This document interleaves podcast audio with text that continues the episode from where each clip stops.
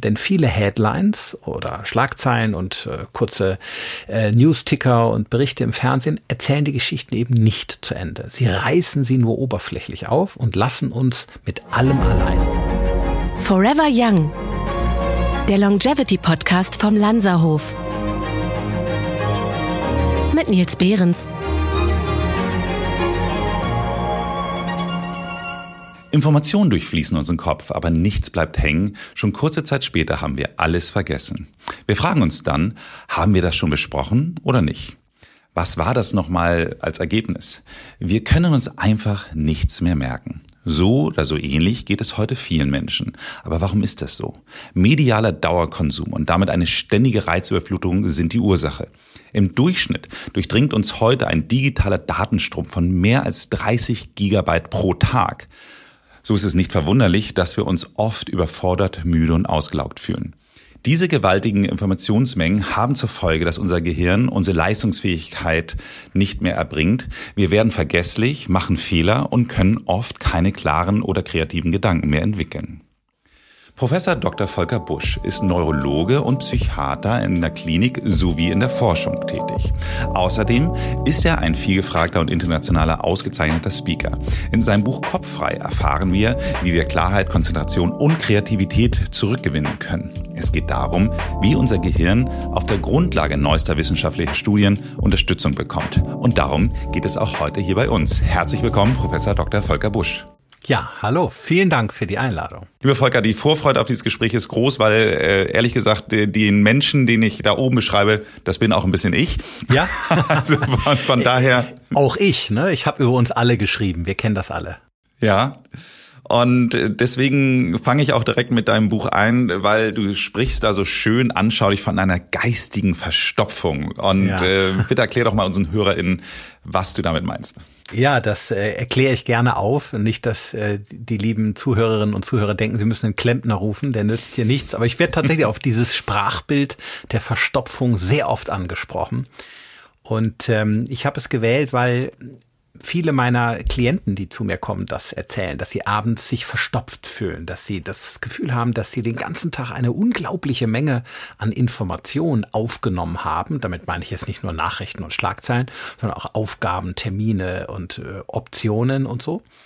Und sie werden sie abends nicht mehr los. Die kreisen im Kopf, als wäre man verstopft. Und das merken sie daran, dass sie abends auf der Couch sitzen, irgendwie bei einer Serie oder bei einem Zeitschriftenartikel irgendwie nicht mehr abschalten können und teilweise sich im Bett dann auch wälzen und, und Schlafstörungen beklagen, weil einfach diese Informationen noch im Kopf sind. Sie verstopfen, sie sind nicht abgeflossen. Und äh, mein Buch soll, soweit es mir möglich ist, da ein kleines bisschen Hilfe leisten, wie wir klug mit Informationen oder besser mit Informationen umgehen können, dass wir uns tagsüber nicht so aufladen und abends die auch leichter wieder loswerden. Ich kann jetzt schon mal als kleinen Spoiler sagen, mir hat das Buch sehr dabei geholfen und ich habe tatsächlich vieles in meinem Leben geändert, aber äh, das jetzt auch nur hier am Rande bleiben wir doch mal ein bisschen noch mal am Anfang, um mal, äh, ich finde dieses eine Bild so unglaublich toll, was du in deinem Buch beschreibst. Was heißt toll? Beeindruckend, anschaulich auch noch mal. Du sagst, dass Sprachforscher davon ausgehen, dass in einer Wochenzeitung von heute mehr Informationen über die mhm. Welt stehen, als ein Bauer im Mittelwallalter in seinem ganzen Leben hatte. Ja. Das heißt, äh, was würdest du sagen, wie viel Informationen sollten wir uns denn überhaupt zumuten? Das ist schwer zu sagen, weil die Informationen natürlich unterschiedliche Relevanz besitzen. Ne? Wir erfahren ja heute auch, wer die nächsten Kandidaten im Dschungelcamp sind. Das ist wahrscheinlich für uns relativ irrelevant. Aber wir erfahren eben auch von Kriegen überall. Für die einen so, die anderen so. Möglicherweise, genau. Ich will das gar nicht werten. Aber wahrscheinlich hat es trotz allem für die Zukunft unseres Lebens wenig Bedeutung. Aber wenn wir von Inflation, Wirtschaftskrisen oder Kriegen erfahren, durchaus mehr. Und insofern wenden wir uns diesen Dingen natürlich auch zu. Und das ist auch der Grund, warum diese Informationen eher in unserem Kopf verbleiben, warum wir uns abends in der Nacht daran erinnern, weil sie einfach eine höhere Relevanz haben für unser Leben. Und trotzdem sind sie gar nicht immer alle für uns bestimmt. Ja? Trotzdem wären sie nicht alle wichtig. Und das ist heutzutage ein, ein ganz schwieriger Spagat, den wir leisten müssen. Einerseits wollen wir informiert sein und wir, wir sollten es ja auch. Informationen bringen uns ja auch ganz viel. Auf der anderen Seite müssen wir pfleglich mit ihnen umgehen, weil wir nur begrenzte Kapazitäten haben, das alles verdauen zu können, sozusagen, weil es uns eben sonst verstopft, um da nochmal hin zurückzukommen. Und dann fühlen wir uns ängstlich äh, oder die Zuversicht geht verloren und die Sicherheit. Ähm, es sind gerade mal 20 Prozent der Menschen in Deutschland, die heute noch zuversichtlich in die Zukunft blicken.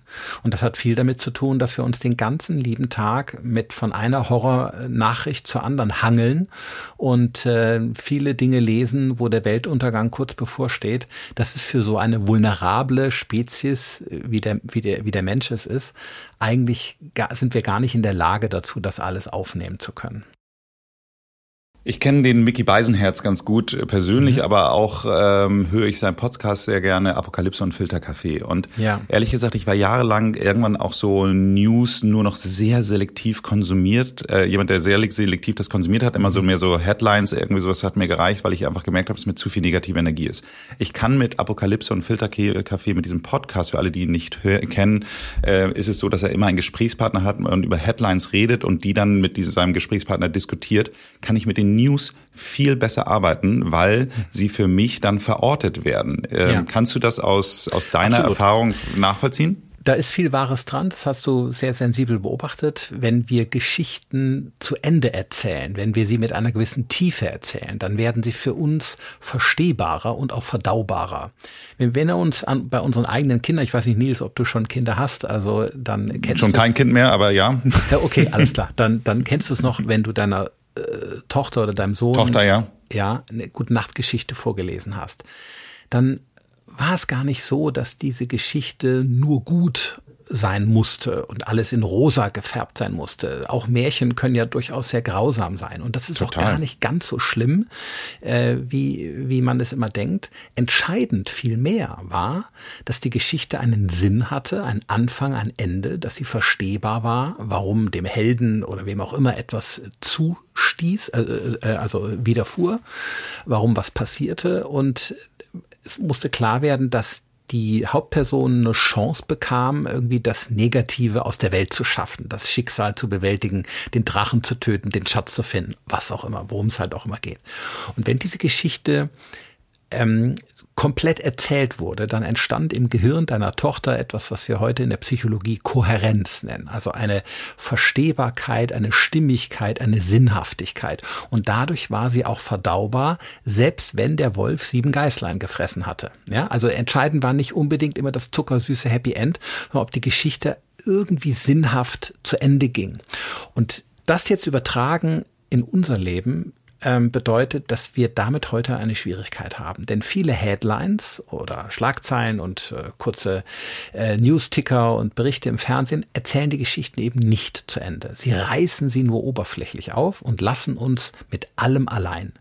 Und was du in dem Podcast äh, anscheinend erlebst bei, bei Mickey ist, dass er genau das versucht, eine einfache Schlagzeile eine komplette Geschichte zu geben und sie dadurch kohärenter für uns zu machen.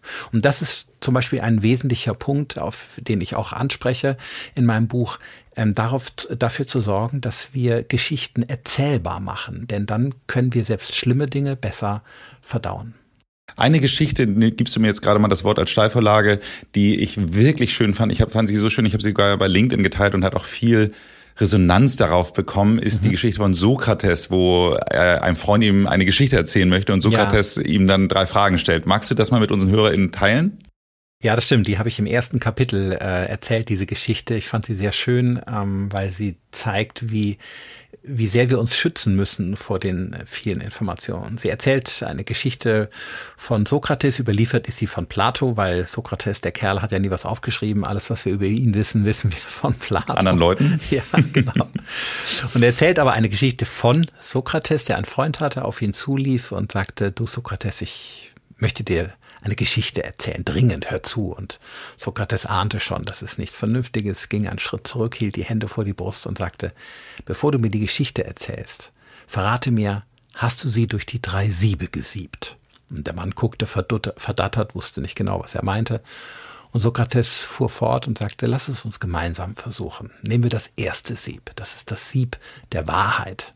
ist die Geschichte wahr? Hat sie sich wirklich so zugetragen?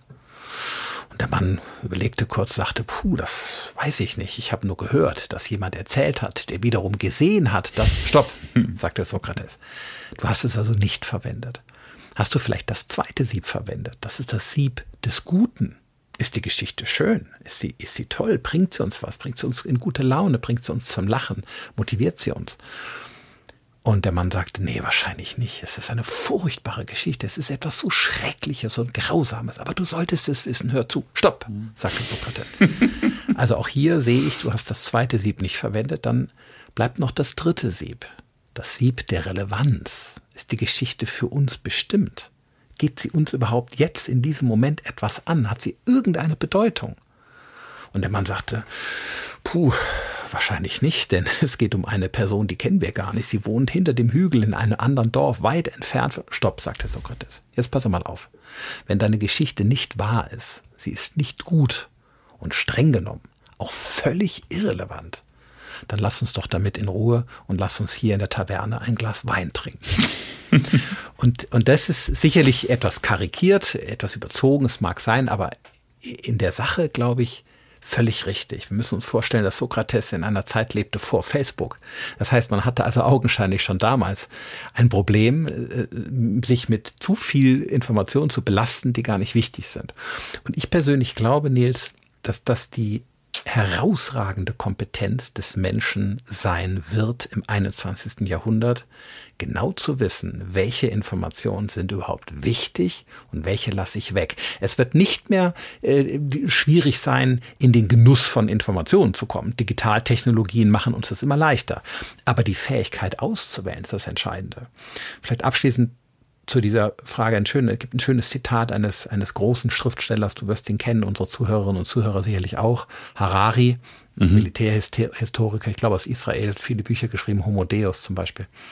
Und ein Zitat von ihm lautet von mir etwas äh, anders formuliert, aber so im, im sinngemäß, der Kunst, die Kunst im Umgang mit Informationen wird sein, zu wissen, was man weglassen kann. Es kann sein, dass ich es jetzt gerade nicht ganz wörtlich treffe, aber, aber so un ungefähr lautet Ich weiß genau, was du meinst. Ich ja? kenne die, kenn die Aussage ist, von ihm. Und das ist eine sehr kluge Aussage, die, glaube ich, äh, die, die, die Sache, den Nagel auf den Kopf trifft. Das wird unsere Herausforderung sein und das ist etwas, womit wir am besten jetzt schon anfangen sollten, es zu lernen. Ich erinnere mich deswegen so gut daran, es gibt einen, äh, leider kriege ich da auch den Zitatgeber nicht mehr hin, aber es gibt diesen Aussage, hätte ich mehr Zeit gehabt, hätte ich weniger geschrieben. Ähm, ja. Und äh, von daher äh, trifft es das so ganz gut. Aber ich muss dir ein Kompliment kurz mal zwischendurch geben, Volker. Du bist ja auch ein hervorragender Geschichtenerzähler. Also äh, die Geschichte, die Geschichte ist jetzt äh, noch viel besser delivered, als sie im Buch geschrieben ist. Also von daher äh, live sie mal zu hören, Fantastisch. Danke. Naja, Sag ich, mir, es, es, liegt vielleicht daran, dass ich als Psychiater halt auch einfach gerne Geschichten höre. Ich sammle sie, wenn mir Patienten etwas oder Klienten etwas erzählen, dann sammle ich das anonym natürlich und äh, erzähle sie dann in verklausulierter Form, anonymer Form auch weiter. Menschen werden über Geschichten erreicht. Ne? Und das habe ich mich, habe ich mich bemüht in meinem Buch oder auch in meinem Podcast Gehirn gehört. Ähm, immer sehr viel Geschichten zu erzählen, weil die, die Neurowissenschaft ist ja das eine, aber erreichen tun wir Menschen in ihren Herzen immer über Geschichten. Ne? Und deswegen war mir das wichtig. Aber ich freue mich, wenn du das so sagst, dann scheint es, scheint dich auf dem richtigen Weg zu sein. Zumindest was mich betrifft. Ich werde die meisten ja. von unseren Hörer und Hörerinnen sehen das ähnlich. Sag mal, die Menschen lieben Geschichten, aber grundsätzlich unser Gehirn liebt ja sehr neue Informationen. Warum ist das so? Naja, das liegt daran, dass Informationen natürlich ähm, einen immensen Lebensvorteil besaßen. Denn Informationen sagten uns möglicherweise, wo äh, Erträge waren, wo Früchte wuchsen, wo äh, vielleicht auch Bären ihren Bau hatten, wo es gefährlich war. Also sie sagten uns etwas über äh, die Möglichkeiten und die Gefahren unseres Lebens. Und sie zu haben und sie zu kennen, bedeutete, sie klug nutzen zu können. Eben entweder Gefahren aus dem Weg zu gehen oder Vorteile früher als andere zu haben. Und das ist der Grund, warum wir heute, wenn wir das im Gehirn messen, nach wie vor zeigen können, dass unser Gehirn auf Informationen in der gleichen Weise anspricht wie auf Sexualität oder auf Essen. Mhm. Bei dass äh, Sexualität und Essen unsere Spezies voranbringt, ist äh, klar, das brauchen wir nicht weiter erklären. Hätten uns die Dinge nicht ein bisschen Freude gemacht in der Vergangenheit, dann hätten wir es nicht getan. Dass wir also sehr aufmerksam sind, wenn sich Sexualität und Essen abzeichnet, liegt in der Natur der Sache. Bei Informationen ist es vielleicht zunächst mal nicht so plausibel, aber es ist eben exakt biochemisch genau das Gleiche. Bei neuen Informationen, also eine Nachricht als SMS auf unserem Startbildschirm oder ein Geräusch oder ein Vibrieren äh, in der Hosentasche, das sind alles Reize, wir können gar nicht anders, als unsere Aufmerksamkeit auf sie richten. Wir können zwar dann kurze Zeit später uns auch kontrollieren, sagen, nein, da gehe ich jetzt nicht ran. Wir haben, unser Verstand hat ein Vetorecht, wie man sagt. Aber dass wir uns zunächst mal interessiert hinwenden, den Kopf drehen, äh, die Augen darauf richten oder unsere Gedanken, das geht völlig automatisch und das liegt eben an einem uralten biologischen Erbe, was wir heute immer noch in uns tragen. In der Vorfreude auf die nächste Geschichte frage ich dich dann trotzdem nochmal äh, nach dem Gleichnis, was du mit dem Beispiel erzählst mit der Theaterbühne. Also Aufmerksamkeit äh, hast du äh, mhm. auch in deinem Buch beschrieben ja. wie eine Theaterbühne. Vielleicht äh, lass uns doch daran auch nochmal teilen. Ja, also der, der, ich, ich finde es sehr, mir selber, ich, ich fand es für mich selber auch sehr hilfreich, damals es zu verstehen, als ich mich begann, mit dem Thema auseinanderzusetzen. Und ich habe es in einer etwas äh, bildhaften Sprache dann versucht weiterzugeben. Äh, wir müssen uns vorstellen, warum ist der Mensch eigentlich aufmerksam? Das ist ja nicht ganz trivial. Wir sind ja, sobald wir wach sind, auf irgendetwas aufmerksam. Warum eigentlich? Ähm, wir könnten ja, es wäre ja einfacher zu sagen, wir kriegen alles automatisch mit. Alles, was im Blickwinkel ist, alles, was wir hören, kriegen wir mit. Ist aber nicht so. Wenn wir durch eine reizdurchflutete Straße gehen, kriegen wir ja nur bestimmte Dinge mit. Und diese Beschränkung hat einen Sinn. Denn Aufmerksamkeit ist dafür da, dass sie diese Vielfalt an Reizen und Informationen kanalisiert. Also in einem Satz, Aufmerksamkeit organisiert unsere Wahrnehmung. Und wenn wir das nicht hätten, würden wir verrückt werden. Also wir kennen ja vielleicht äh, die ein oder anderen, die uns zuhören, kennen sicherlich Autismus, ne, eine komplexe neuropsychiatrische Erkrankung, bei der Betroffene genau das oft nicht so gut können. Ihr Gehirn ist auf ständige Empfangsbereitschaft, sie kriegen alles mit. Sie hören, sehen alles. Und das kann Betroffene, Kinder zum Beispiel, schnell überfordern. Und wir haben durch die Aufmerksamkeit ein Tool, wenn man so will, eine Möglichkeit, diese Wahrnehmung zu organisieren, das zu kanalisieren und eben nur bestimmte Informationen und Reize aus der Umwelt aufzunehmen. So, und jetzt kommen wir zur Bühne. Im Gehirn laufen diese selektierten Informationen alle erstmal auf eine Bühne, eine sogenannte Arbeitsbühne, Arbeitsgedächtnis heißt es. Es liegt sehr weit vorne im Gehirn. Und dort werden die Dinge hingestellt und beleuchtet. Und dann werden sie bewertet, geprüft. Wenn sie sinnvoll sind, dann wird weiter darüber nachgedacht, dann arbeitet das Gehirn weiter mit denen, dann werden sie vielleicht auch später gespeichert. Und wenn sie unsinnig sind, ja, Stichwort Dschungelcamp-Kandidaten, dann werden sie wieder gelöscht.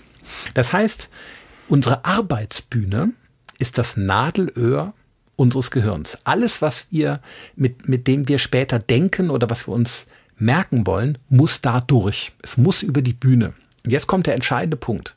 Diese Bühne ist relativ klein. Sie ist viel kleiner, als wir glauben. Wir können eben nicht gleichzeitig uns dem Podcast zuwenden und äh, über Outlook noch Termine uns anschauen. Wir können nicht abends auf der Couch eine Netflix-Serie genießen und dabei mit der gleichen Aufmerksamkeit im Tablet surfen. Das funktioniert nicht. Wir, wir haben eine kleine Bühne und auf der können nur eine sehr begrenzte Menge an Informationen gleichzeitig beleuchtet werden. Und je älter wir werden, desto kleiner wird diese Bühne. Da werden also Planken abgebaut links und rechts. Ne? Und das ist auch der Grund, warum ältere Menschen sich oft mit Reizflut und Multitasking noch schwerer tun, weil sie sich, weil sie ihre Aufmerksamkeit noch schlechter parallel auf verschiedene Dinge verteilen können.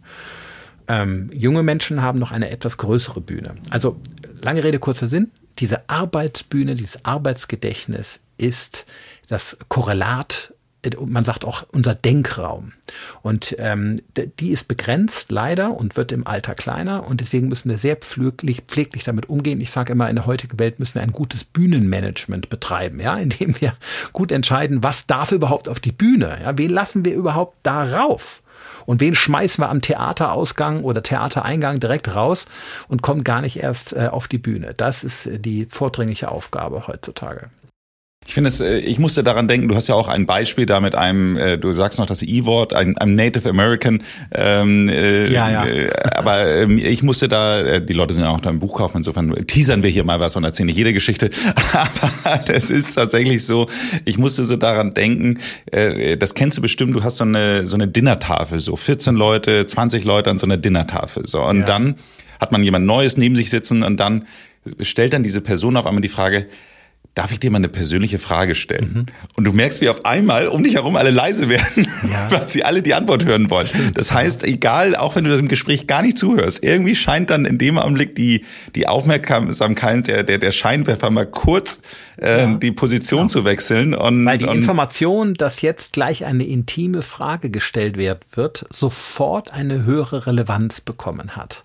Genau. Ja, das, äh, damit ist sie jetzt nicht mehr irgendwie eine Kleinigkeit, sondern sie könnte ja auch für mich jetzt eine Bedeutung haben. Vielleicht stellt der Typ eine Frage, die ich auch die ganze Zeit schon mal stellen wollte. Die Frage wird also künstlich hochgehoben und damit vom Gehirn direkt mit einer höheren Bedeutsamkeit bewertet. Ja. Du sprichst ja auch darüber, dass es einfach schlecht ist, die Aufmerksamkeit ständig zu wechseln. Und mhm. ähm, grundsätzlich, man kennt das ja, man, man denkt so, oh, jetzt muss ich ja wirklich meine E-Mails mal abarbeiten und dann erwischt man sich drei Minuten später, wie dann doch die WhatsApp, eingehende WhatsApp dann irgendwie Vorrang bekommt. Warum ist das per se so schlecht? Und warum trägt es auch zu unserer Erschöpfung bei? Also der erste Punkt, äh, warum es nicht günstig ist, ist, weil wenn, wenn wir unsere Aufmerksamkeit auf zu viele Dinge gleichzeitig verteilen oder ständig hin und her schwenken, wir viel unpräziser sind bei dem, was wir tun. Unser geistiges Denken ist einfach schlechter. Wir machen mehr Fehler, wir können uns Dinge nicht so gut merken ähm, und sind einfach dadurch, dass wir nicht voll konzentriert sind, kognitiv einfach deutlich schlechter. Das sehen wir im Straßenverkehr. Das ist ja der Grund, warum so viele Unfälle passieren. Weil Menschen zerstreut sind, beim Autofahren irgendwie in ihr Handy nachgucken oder sich auf eine Radiosendung konzentrieren. Und das Gleiche gilt natürlich auch für den Schreibtisch. Wenn wir dort zu viele Dinge gleichzeitig auf unserem Desktop haben und uns zu vielen Dingen in kurzer Folge hintereinander zuwenden, dann sind wir äh, nirgendwo wirklich konzentriert. Man sagt immer, wenn man bei zu vielen Dingen, wir sind bei zu vielen Dingen heute ein bisschen gleichzeitig, aber bei keiner Sache noch wirklich richtig. Ähm, also das ist der eine Grund. Und der zweite Grund ist, ähm, oder der zweite Aspekt ist, der, den du auch schon nanntest, in der Tat kann das auch zu Stress führen. Denn, den, äh, denn die Aufmerksamkeit ständig hin und her schwenken zu müssen und keine Aufgabe richtig zu Ende machen zu dürfen, sondern so nur allenfalls in Teilaspekten und dann sofort zur nächsten Aufgabe, dann aber wieder zurückzuschalten. Das ist auch sehr anstrengend, sehr kräftezehrend, das kann sehr erschöpfen und kann auch Stress verursachen. Also mit anderen Worten oder in einem Satz zusammengefasst, ist ein häufiger Aufmerksamkeitswechsel mit zwei Folgen assoziiert, mit einer schlechteren Leistung und mit deutlich mehr Stress. Das sind schon zwei Gründe, warum man es so gut es irgend geht vermeiden sollte. Habt ihr euch schon einmal gefragt, wie ihr eure Fitness und Vitalität auf das nächste Level bringen könnt? Wir haben die Antwort. Aminosäure Plus vom Lanzhof Lab. Dieses revolutionäre Produkt ist der Schlüssel zur optimalen Proteinsynthese, dem Grundbaustein für fast alle Gewebestrukturen in eurem Körper. Unsere einzigartige Formel enthält die acht essentiellen Aminosäuren in freier und kristalliner Form, die direkt vom Dünndarm aufgenommen werden. Das bedeutet, sie sind in nur 23 Minuten verfügbar, um eure Muskeln, Organe und sogar euer Immunsystem zu stärken. Aber das ist noch nicht alles. Aminosäure Plus ist nicht nur für Sportler ideal, es ist auch noch perfekt für Veganer, die oft Schwierigkeiten haben, alle essentiellen Aminosäuren aus ihrer Ernährung zu bekommen.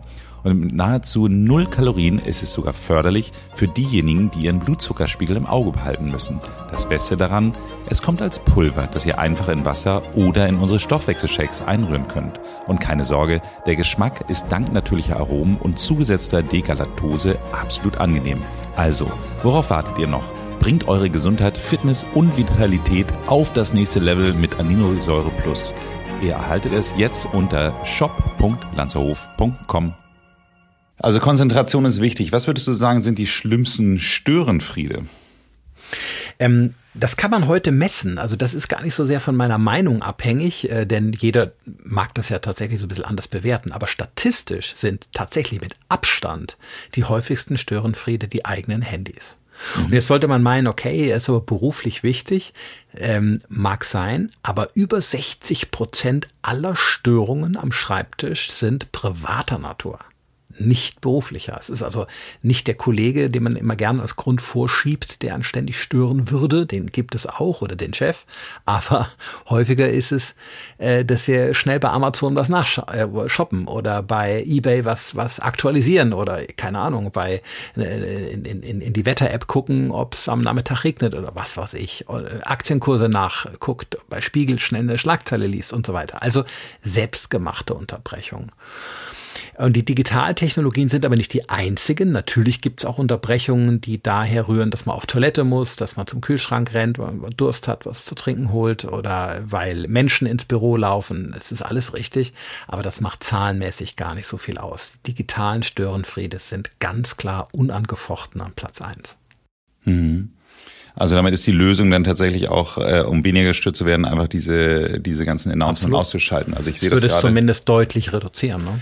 Ich sehe das gerade, wir, wir spielen, äh, führen das äh, Gespräch ja gerade remote und ich sehe die ganze Zeit immer diese E-Mails hier an der Seite so reinblenden. Ich habe jetzt ja. gerade mal mein E-Mail-Fach äh, äh, ausgeschaltet, um das.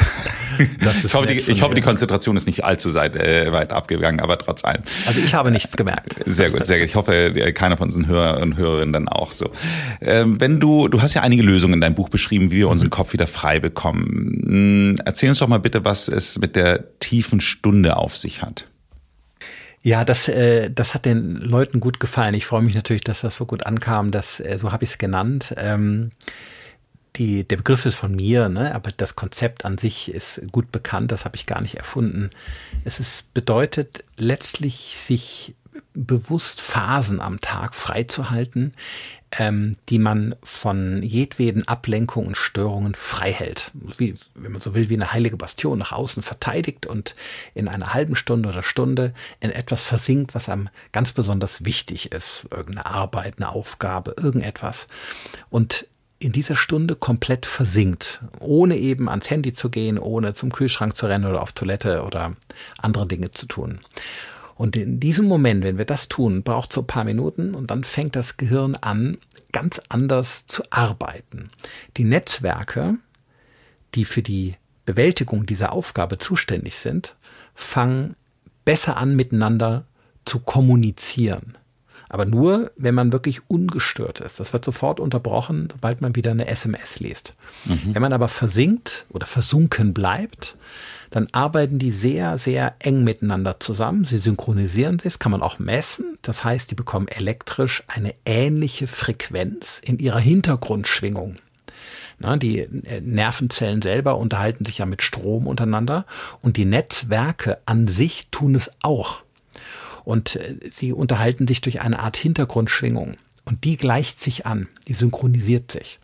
Und das führt zu einer besseren Kommunikation untereinander so wie man, du kennst ja vielleicht die Redensart, dass man sagt, Menschen verstehen sich besser, wenn sie auf einer Wellenlänge liegen. Mhm. Das gibt's so. Und das passiert im Gehirn ganz genauso.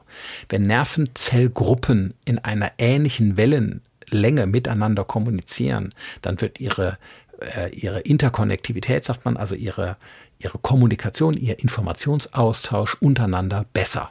Und das wiederum steigert unsere geistige Leistung. Es gibt Studien, die zeigen, dass unser Output um 20, 30 Prozent steigt. Wir können also intelligenter nachdenken, können es besser erinnern, können logischer Schlussfolgern, können uns auch empathischer in eine Sache hineinversetzen.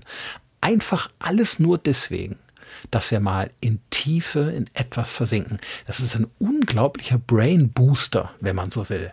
Und das Einzige, was wir tun müssen, ist, es zulassen. Es gibt kein natürlicheres Hirndoping. In meinen Vorträgen sage ich immer, so wie Fischölkapseln könnte man gar nicht schlucken, ja, vergleichsweise, wie man sein Gehirn auf eine ganz einfache Weise pimpen kann, indem man einfach diese konzentrierten Phasen von 30, 45 oder 60 Minuten zulässt. Da wird jetzt die eine oder andere Person, die das gerade hört, dann sagen, ja super, das mache ich total oft. Ich setze mich ganz häufig auf die Couch und mache mal eine Stunde lang nur Instagram. ja. Also der, der Person, die das sagt, sei das von ganzem Herzen gegönnt. Äh, in Social Media mit lieben Menschen zu kommunizieren, Freunden, kann natürlich entspannen, kann auf andere Ideen bringen. Es geht gar nicht darum, diese Dinge irgendwie zu verteufeln, schlecht zu finden. Die haben alle ihre Bedeutung und alle ihre, ihren Platz. Aber es ist trotzdem aus neurophysiologischer Sicht kein hochkonzentrativer Zustand. Es ist keine tiefe Stunde. Denn was bei Instagram oder bei YouTube passiert ist, wir klicken uns von Video zu Video oder Posting zu Posting. Das heißt, unsere Aufmerksamkeit wird geführt immer vom Spektakulären zum Krassen, zum Spannenden. Das heißt, es ist keine wirkliche Form der Zerstreuung, zumindest nicht die, die man sich philosophisch äh, von Immanuel Kant vorstellte. Echte Zerstreuung würde bedeuten, den, den, die Gedanken wirklich schweifen zu lassen, ähm, indem man spazieren geht und irgendwie so Gedankenwandern macht. Das ist also weder Konzentration noch Zerstreuung. Es ist irgendwas in der Mitte. Die Aufmerksamkeit wird geführt und man klickt sich da von einer Nachricht oder einer Information oder einer Unterhaltung zur nächsten. Aber weder ist es eine tiefe Stunde, die Hirnzellen synchronisieren also nicht und es ist auch keine, kein echtes Abschalten, keine echte Zerstreuung, in der man mal kreativ wird, auf gute Ideen kommt, äh, weil man in so einem, in so einem halb angespannten Zustand einfach nur Informationen konsumiert. Das du sagst ja in deinem Buch auch, dass eine Pause am Handy eigentlich keine wirkliche Pause ist. Nee, ist es nicht. Äh, womit wir auch ähm, zu dem Thema, was du gerade auch angesprochen hast, dass äh, die Kinder insbesondere, ich meine, äh, du hast ja auch Kinder, äh, das fand ich sehr erschreckend, dass äh, es mittlerweile auch Studien dazu gibt, dass viele Kinder heute später emotional reif werden, mhm. da sie sich nicht mehr mit sich selbst beschäftigen, weil eben halt genau, was du sagst, YouTube, TikTok, Instagram, you name it, äh, jede freie Minute der Kinder aus ausfüllen. Also äh, ja. magst du vielleicht ein bisschen mehr dazu erzählen? Ja, also äh, da muss man natürlich vorsichtig sein. Kollektivdiagnosen misslingen meist. Man kann niemals eine, eine Diagnose stellen über eine Generation. Es gibt ganz, ganz viele unterschiedliche junge Menschen, die einmal so und einmal so damit umgehen. Und insofern muss man sich vor Allgemeinplätzen hüten. Was aber stimmt ist, dass wenn man das misst, und da gibt es Untersuchungen von der Frau Twench aus San Diego beispielsweise an, an großen Kohorten von jungen Menschen, dass im Mittel die Autonomie abnimmt. Das heißt also die Fähigkeit, selbst Dinge zu entscheiden, die ich jetzt unabhängig davon treffe, wie das meine Community gerade findet. Und das lässt einen natürlich zumindest nachdenken. Also so sehr, ich hoffe, du kriegst es, du, also du empfindest es auch so, ich bin kein Mensch, der hysterisch ist und gleich irgendwie den Weltuntergang heraufbeschwört. Also es kommt nicht zum Untergang der abendländischen Kultur, wie gesagt. Ne? Es gibt viele Jugendliche, die hervorragend und ganz pfleglich damit umgehen. Aber wenn man, noch einmal, wenn man das in großen Kohorten untersucht, sehen wir statistisch einen Rückgang der autonomen Entscheidungsfindung. Und da war, als die Studie damals erschien, natürlich der Alarm groß. Die Frage ist, woher kommt das? Und man vermutet, dass es eben damit zu tun hat, dass viele Menschen heute durch diese ständige Verbundenheit und das ständige Bewerten und bewertet werden auch abhängiger werden in ihren Entscheidungen von dem, was der andere denkt und glaubt und erwartet, was ich es tun müsste. Ja? Und wenn das wegfällt, weil man mal gezwungenermaßen offline ist, dann wissen viele gar nicht, ja, was ist denn jetzt überhaupt richtig? Ist es jetzt richtig, das zu essen? Ist es richtig, das zu mögen? Ist die politische Meinung korrekt? Ja, weil man gar nicht gelernt hat, sich mit sich selbst zu beschäftigen, in was einzulesen und unabhängig von den Bewertungen anderer für sich klarzukommen, wie sich das anfühlt. Und das ist natürlich schon stimmt nachdenklich, weil bei aller Liebe zur digitalen Verbundenheit jeder Mensch natürlich eigenständig ist. Und ich muss natürlich auch mit mir selber im Reinen sein, äh, wenn die Kiste mal aus ist. Ne? Kommen wir mal von den Kindern wieder zu der, den Erwachsenen oder meinetwegen auch den Kindern, äh, einfach mal generell. Du mm, sagst ja auch, wie wichtig es ist für die Menschen, Langeweile zuzulassen und mhm. sie auch auszuhalten. Ja. Ja, das hat damit zu tun. Das ist eine sehr schöne Frage, die du stellst, die knüpft praktisch daran an. Weil mir langweilig ist, passiert etwas im Gehirn, was der Autonomie und auch der Reifung dienen kann. Was nämlich passiert ist, in Langeweile ist, ist ja ein, ein nicht freiwilliges Nichtstun, ja, ein unfreiwilliges mhm. Nichtstun. Und unser Gehirn nimmt weniger Informationen von außen auf, ne, weil vielleicht gerade nichts Spektakuläres da ist, auf das es seine Aufmerksamkeit richten kann. Und dann fängt es an, sich mit sich selbst zu beschäftigen. Berühmter Neurobiologe Wolf Singer hat mal gesagt, in Langeweile geht das Gehirn in sich spazieren. Finde ich mhm. sehr schön. Super, poetischen super Ausdruck. Na genau. Und da ist was Wahres dran. Es werden bestimmte Netzwerke hochgefahren. Äh, Default Mode Network heißt ein wesentliches von ihnen. Und das fängt an, selbstreferenziell zu denken, sagt man in der Fachsprache. Das heißt, es beschäftigt sich mit sich selbst, mit Erinnerungen aus der Vergangenheit, mit Gefühlen in der Gegenwart, aber auch mit Plänen für die Zukunft. Und dieses selbstreferenzielle Denken dient der Reifung. Denn ich fange ja an, mir Gedanken zu machen, wie war das Kommentar, was ich abgegeben habe? Habe ich, hab ich meinen mein Partner beim Streit in der Küche gestern äh, lieb behandelt oder bin ich, habe ich Grenzen überschritten? Also die Auseinandersetzung mit sich bringt ja etwas, weil ich vielleicht äh, ins Bereuen komme, ins Schämen komme, ins Freuen komme, ins Fürchten komme. Also auch un unschöne Gefühle sind dabei, aber sie dienen ja dazu, dass ich mich reflektiere. Gleichzeitig, wenn ich in die Zukunft denke, plane, mir was überlege, hat das ja auch einen Sinn. Und all diese Gedanken, zu denen kommt es in Langeweile eben häufiger, weil wir abgeschnitten sind von der digitalen Welt. Sobald ich stattdessen ein Katzenvideo angucke, ähm, wird dieses, fährt dieses Netzwerk sofort runter, weil, weil das Gehirn sich ja mit der Außenwelt beschäftigt, mit, mit den Katzen und nicht mit sich selbst. Jetzt muss man dazu sagen, dass diese Langeweile auch schon mal unschöne Gedanken und Gefühle in uns hochspült. Das ist richtig. Also, ne, es ist ja nicht immer alles schön, was da hochkommt. Man erinnert sich ja nicht an schöne Dinge. Und trotzdem, und das, jetzt kommt so ein bisschen der Psychiater raus, nicht der Neurowissenschaftler, sind solche Zustände unheimlich wichtig, um zu lernen, diese Reflexion auszuhalten und mit sich ins Reine zu kommen, diese Gefühle auch, sich den Gefühlen zu stellen. Wenn wir stattdessen immer nur vor ihnen fliehen und einen digitalen Rauschteppich um uns herum erzeugen, um bloß nicht ins Fühlen zu kommen, dann laufen wir vor uns selbst weg und dann werden wir nicht selbstständig, werden wir nicht autonom. Und deswegen ist ähm, die Langeweile viel, viel mehr als nur ein kurzer, unschöner Moment. Es ist ein Moment, in dem wir vielleicht Gedanken ordnen, mit Dingen klarkommen und dadurch auch letztlich reifen. Es ist äh, ganz interessant mit dem Thema Langeweile. Du sprichst ja auch auf die Verbindung von Langeweile und Kreativität in deinem Buch an. Ja. Und da habe ich mich auch sehr gut wiedergefunden, weil ich kenne das sehr häufig, dass wir irgendwo zusammensitzen und dann irgendwie nach einer Idee suchen, nach einer Lösung suchen. Und äh, ganz häufig ist es dann, wenn man gerade lange zusammensitzt, dass ich dann irgendwann mal zwischendurch einen Toilettenbesuch dann einbaue und dann komme ich wieder und habe die Lösung. So und äh, ja. ich, ich, ich habe mich insofern da wiedererkannt, weil in der Regel nehme ich dann zum Beispiel auch nicht das Handy mit oder sonst was und, und, und man, man ist dann im Augenblick ja dann in dem Moment und, und ja. äh, dann fällt einem häufig dann etwas ein. So und das ist das Tolle. Dieses Default Mode Network ähm, erinnert nicht nur die Vergangenheit und plant die Zukunft, sondern es, es assoziiert, sagt man in der Neurophysiologie. Das heißt, es verbindet Informationen. Dinge, die du gelesen, gehört hast, die ein Kollege beim Meeting vorher berichtet hat, irgendetwas, was in deinem Kopf ist, natürlich auch Lebenserfahrung, all das. Und dieses Verknüpfen ist ein Spielen mit Information, es experimentiert. Und wenn zu einem bestimmten Zeitpunkt mal zwei Bindfäden aneinander gebunden werden, die passen, Heureka, ich hab's gefunden. Da hast mhm. du die Idee. Mhm. Man kann das zwar nicht versprechen, dass das immer sofort passiert bei Langeweile-Momenten, aber die Wahrscheinlichkeit ist deutlich höher für eine kreative Idee bei Langeweile, als wenn wir stattdessen vor äh, einem Fernseher sitzen und eine, und eine Fernsehserie gucken. Denn dann, wie gesagt, sind wir ja nur beschäftigt mit der Information vom Außen.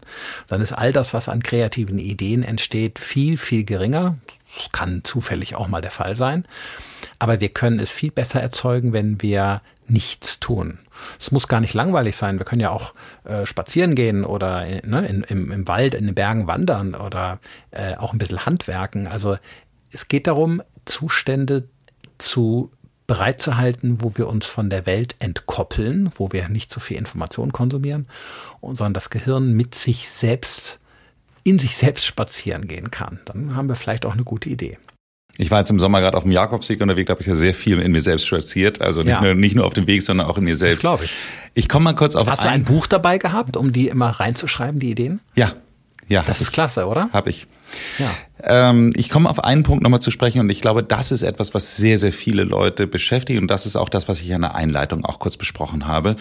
Ich habe, äh, früher war ich immer mit meinem äh, damaligen Kumpel Andreas Vosswinkel irgendwie unterwegs, der, der hat mich immer seinen Elefanten genannt, weil äh, wenn wir dann irgendwo oh, auf eine Party gekommen sind, äh, nee, ähm, das meinte er auf mein Gehirn bezogen. Ach so. Ähm, äh, und hat dann immer gesagt, so Mensch, äh, gut, dass ich Nils dabei habe, der weiß dann immer genau nochmal, woher wir die kennen, äh, äh, also Name äh, und ein paar Zusammenhänge und so. Und ja. äh, das ist auch heute noch immer so, dass mir meine Frau und meine Tochter immer sagen, so Gott, was, an was du dich noch erinnerst und alles so. Und das geht mir heute nicht mehr so. Und äh, du schreibst das so, ähm, ich glaube, es war so ein bisschen, es war ein anderes Wort, aber es war so ein bisschen diese Einsacktiefe. So, das heißt also, ja, wir genau. haben früher äh, Informationen aufgenommen. Ich habe dann, äh, keine Ahnung, wir beide haben uns auf einer Party kennengelernt. Ich bin dann total fasziniert von von von dem, was du machst und von Volker Busch und danach passiert erstmal nichts. Mein, mein, mhm. mein Gehirn hat dann Zeit, das Gespräch mit dir zu verarbeiten und deswegen ist es dann auch so, dass ich mich Jahre später dann auch noch dran erinnere. Heute ja. ist es so, dass ich die Party verlasse, auf meinen Fahrrad steige und den Podcast anmache und die nächsten Informationen aufmache. Äh, Sage ich jetzt mal einfach so als, mhm. als, als Vergleich. Dementsprechend hat natürlich die tolle Gespräch mit äh, Professor Dr. Volker Busch gar keine Chance, einzusacken. Und ähm, äh, habe ich das so halbwegs richtig wiedergegeben? Ja, ich freue mich natürlich, dass du meine Gespräche als so wertvoll erachtest. Ich erzähle aber auch viel Unsinn. Also viel von dem, was ich sage, kann man auch wieder schnell vergessen. Aber ähm, deine Frage ist trotzdem sehr schön. Also das, du, du nennst ja jetzt praktisch zwei Ursachen dafür. Einerseits führst du dein Alter an, da ist auch was Wahres dran, da sage ich gleich was zu. Das zweite ist, du sprichst an, dass du beim, äh, bei der Fahrt nach Hause mit dem Fahrrad einen Podcast hörst. Ähm, und dadurch die Information von vorne äh, oder von früher wieder schneller löscht. Das sind zwei verschiedene Aspekte und beide stimmen natürlich.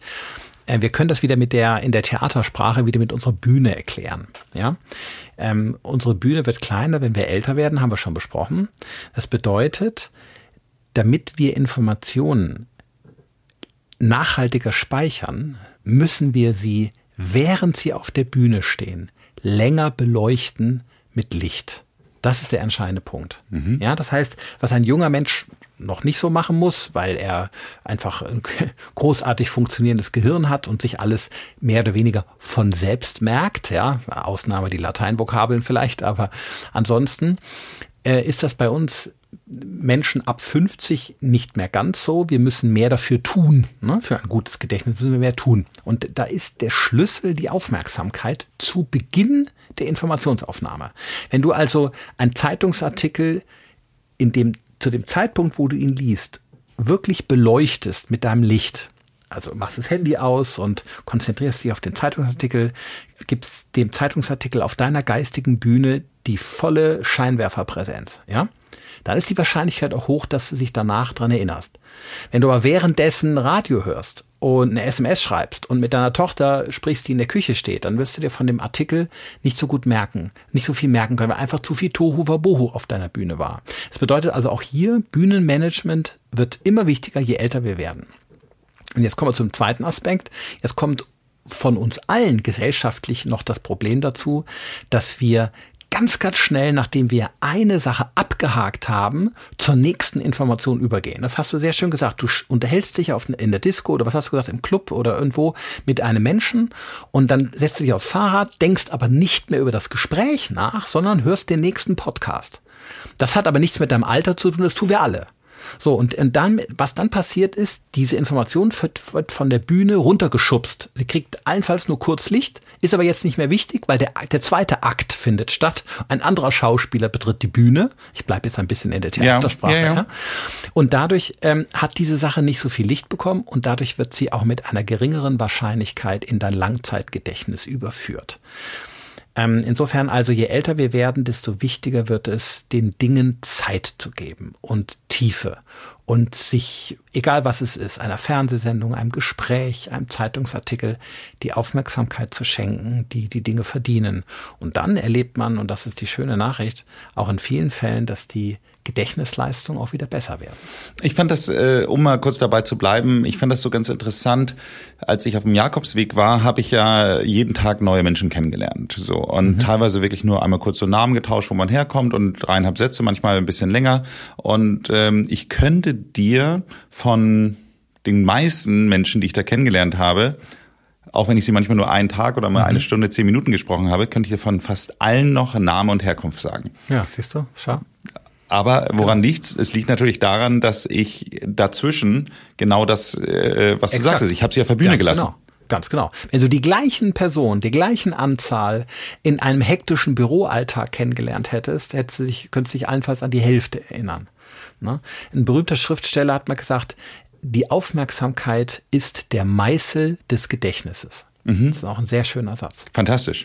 Mhm. Fantastisch. Das ist genau das, was es eigentlich so ausdrückt. Und ich glaube auch, um jetzt bei dem Beispiel zu bleiben, mit den Menschen kennenlernen und äh, die Kontext und allem drum und dran, wenn ich einfach mir, mir überlege, äh, wahrscheinlich haben mich früher auch Menschen noch mal viel mehr beeindruckt oder ein, äh, ein Nachhall dargelassen, auch nicht nur wegen der, der Bühne an sich, sondern auch wegen der Anzahl der Menschen, die man kennengelernt hat. Ich würde sagen, ich lerne im Schnitt pro Woche 20 bis 30 neue Menschen kennen. So, mhm. und äh, das ist natürlich dann was anderes, während ich ja, ja. früher vielleicht fünf bis zehn im Monat hatte. So, also von daher ja, stimmt, äh, sicherlich. Ja. ist das natürlich auch nochmal ein, ja. ein, ein Punkt, der damit eine Rolle spielt. Ich finde, eine Sache, die wollte ich mal ganz kurz, ich weiß nicht, wir müssen da nicht lange drüber sprechen, aber ich möchte diesen Schocker einmal hier nochmal kurz so äh, platzieren, auch wenn es äh, nach den sieben, so, ja. sieben von Sokrates äh, wahrscheinlich dann irgendwie keine gute Geschichte ist, aber trotzdem erschreckend. Du schreibst darüber, dass die Hälfte aller Probanden einer Studie lieber auf ihr Haustier oder ihren Partner verzichten würden als auf ihr Handy. Möchtest ja, du das, das vielleicht auch nochmal kommentieren, damit, das, ja, das, das damit es nicht so, ganz so shocking würde, ist? Äh, ja, das kann man auflösen. Diese, dieses Ergebnis stimmt. Das war eine, das Ergebnis einer Umfrage der Bitkom, allerdings unter sehr jungen Menschen. Oh, ich ich habe das auch im Buch geschrieben und ich würde mal denken, dass man mit Mitte 30 da nochmal anders drüber denkt als mit 16. Ne? Äh, die Beziehungen, die wir in dem Alter haben, waren vielleicht kurz und leidenschaftlich, oft aber dann nicht so, dass man sein Leben davon abhängig machte. Und insofern in dem Alter zu fragen, was man lieber haben möchte, Fortbestand der Beziehung oder das Handy, neigen dann eben die Hälfte dazu zu sagen, nee, ich behalte mir das Handy, weil ich kriege ja morgen eh einen neuen so. Ne? Das ist natürlich mit Sicherheit nicht der Fall, wenn wir dann äh, älter sind, verheiratet sind. Aber trotz allem ist, ist so, ist, ist humorvoll zu sehen und es lässt einen nachdenklich werden, denn es zeigt schon die die digitale Liebe, ne, in der wir so entbrannt sind. Es gibt eine andere Arbeit, die habe ich auch publiziert, äh, beziehungsweise nicht publiziert, ich habe sie ähm, erwähnt im Buch schreibt, dass sich 75 Prozent der Menschen, die heute ein Handy haben, innerhalb von 24 Stunden nicht weiter als eineinhalb Meter von ihrem Handy entfernen. Und auch das zeigt ja sehr eindrucksvoll, wie wichtig es ist, geworden ist. Und das kann man auch einerseits verstehen. Das ist ja äh, nicht nur oberflächliche Information das ist, ist, oder Unterhaltung. Es, es bietet uns ja auch wirklich Recherche, Arbeitserleichterung, Kommunikationsmöglichkeiten, die wir sonst nicht hätten. Das hat ja ganz, ganz viele Vorteile. Aber wie immer liegen Fluch und Segen nah beieinander. Das bedeutet eben auch, dass wir kaum noch Momente haben, wo wir mal mit uns alleine sind. Und wir haben ja eben schon darüber gesprochen, diese Momente wären eben einfach unheimlich wichtig, um ähm, die Dinge sacken zu lassen, an ihnen zu reifen, ein Bauchgefühl zu hören, zu empfinden, gute Entscheidungen zu treffen und dann wieder rauszugehen ins Leben und zu wissen, ja, so mache ich es jetzt. Herzliche Grüße an dieser Stelle an meine Frau, falls sie diese Folge hört. Ich würde dich jederzeit gegen mein Handy tauschen. Und ich kann das auch noch insofern belegen, weil ich habe auf den Jakobsweg mein Handy nicht mitgenommen. Äh, also ich weiß, dass ein Leben ja. ohne Handy auch möglich ist, auch genau. in dem, dem Stadium, in dem wir uns ja. schon beschäftigen oder befinden. Mhm. Zum Schluss ein kleiner Tipp für unsere HörerInnen, den, das ist so immer meine Abschlussfrage. Ähm, ich äh, habe vielleicht eine spezielle Herausforderung hier in diesem Fall für dich, für alle von den Hörerinnen und Hörern, die Kinder haben.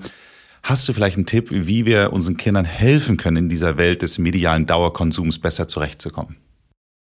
Also der, der beste Tipp ist der, ein gutes Vorbild zu sein. Noch bevor wir irgendwelche Regeln äh, aufsetzen und mit erhobenem Zeigefinger da stehen, ähm, ist es wichtig, ihnen selber ein gutes ähm, Leben mit digitalen Technologien vorzuleben. Denn 70 bis 80 Prozent der Kinder schauen sich diese Dinge ab.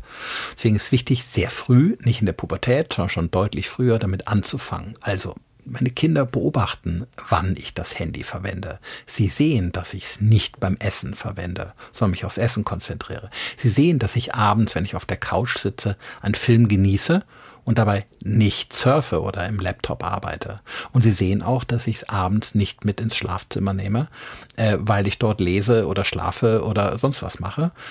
Es bedeutet, es gibt auf eine ganz subtile Weise Möglichkeiten, unseren Kindern schon zu zeigen, in Anführungsstrichen, was richtig und falsch ist. Denn machen wir uns klar, für die Kinder bis zur Pubertät zumindest, oder sagen wir bis ja, 10, 11, 12, ist das Realität und richtig, was wir ihnen vorleben. Nichts anderes.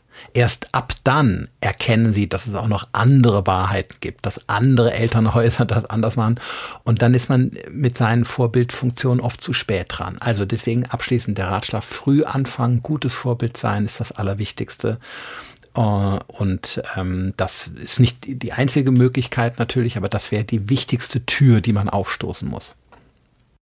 Lieber Volker, ich habe schon gesagt, ich habe mich auf dieses Gespräch sehr gefreut. Ich äh, kann ja, ich an dieser auch, Stelle wirklich nochmal allen dein Buch ans Herz legen, weil ich hoffe, dass ein bisschen von der Faszination, die ich für dieses Buch empfunden habe und von den Sachen, die ich mitgenommen und gelernt habe, hier rübergekommen sind. Ich glaube schon, aber es lohnt sich trotzdem. Also es ist nicht so, dass wir jetzt alles schon verraten haben, sondern es lohnt sich, dass noch sehr, sehr viel mehr drin ist, unbedingt zu kaufen und zu lesen.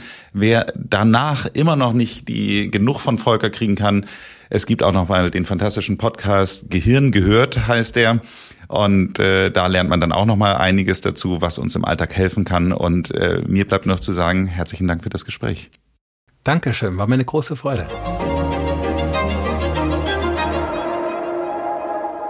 Volker, sag mal aber jetzt mal ganz im Ernst, hast du das Gefühl, dass wie viel Prozent von den Regeln, die du aufgestellt hast in deinem Buch, würdest du sagen, beherzt du? Also tatsächlich, ob das glaubst oder nicht, das meiste. Also ich habe natürlich auch Ausnahmen und ich mache viele Fehler, aber das halte ich auch für wichtig, denn man muss ja mit Fehlern auch umgehen können und nur dann kann ich Leuten was raten. Aber ob das glaubst du nicht wirklich, die, das meiste halte ich ein. Ich halte mich dran. Ja, ist mir ganz wichtig. Sonst könnte ich das gar nicht so authentisch auch berichten. Also practice what you preach. Wenn euch diese Folge gefallen hat, dann möchte ich euch auf ein besonderes Highlight nochmal aus der Vergangenheit hinweisen. Hier spreche ich in der Folge Nummer 44 mit Professor Dr. Christian Montag darüber, was das Smartphone mit unserer Psyche macht. Hört unbedingt mal rein und wenn euch die Folge gefällt, dann hinterlasst uns doch eine Bewertung bei Apple Podcast oder Spotify. Ansonsten abonniert diesen Podcast, damit ihr keine Folge verpasst. Ich wünsche euch, dass ihr jung bleibt und macht es gut.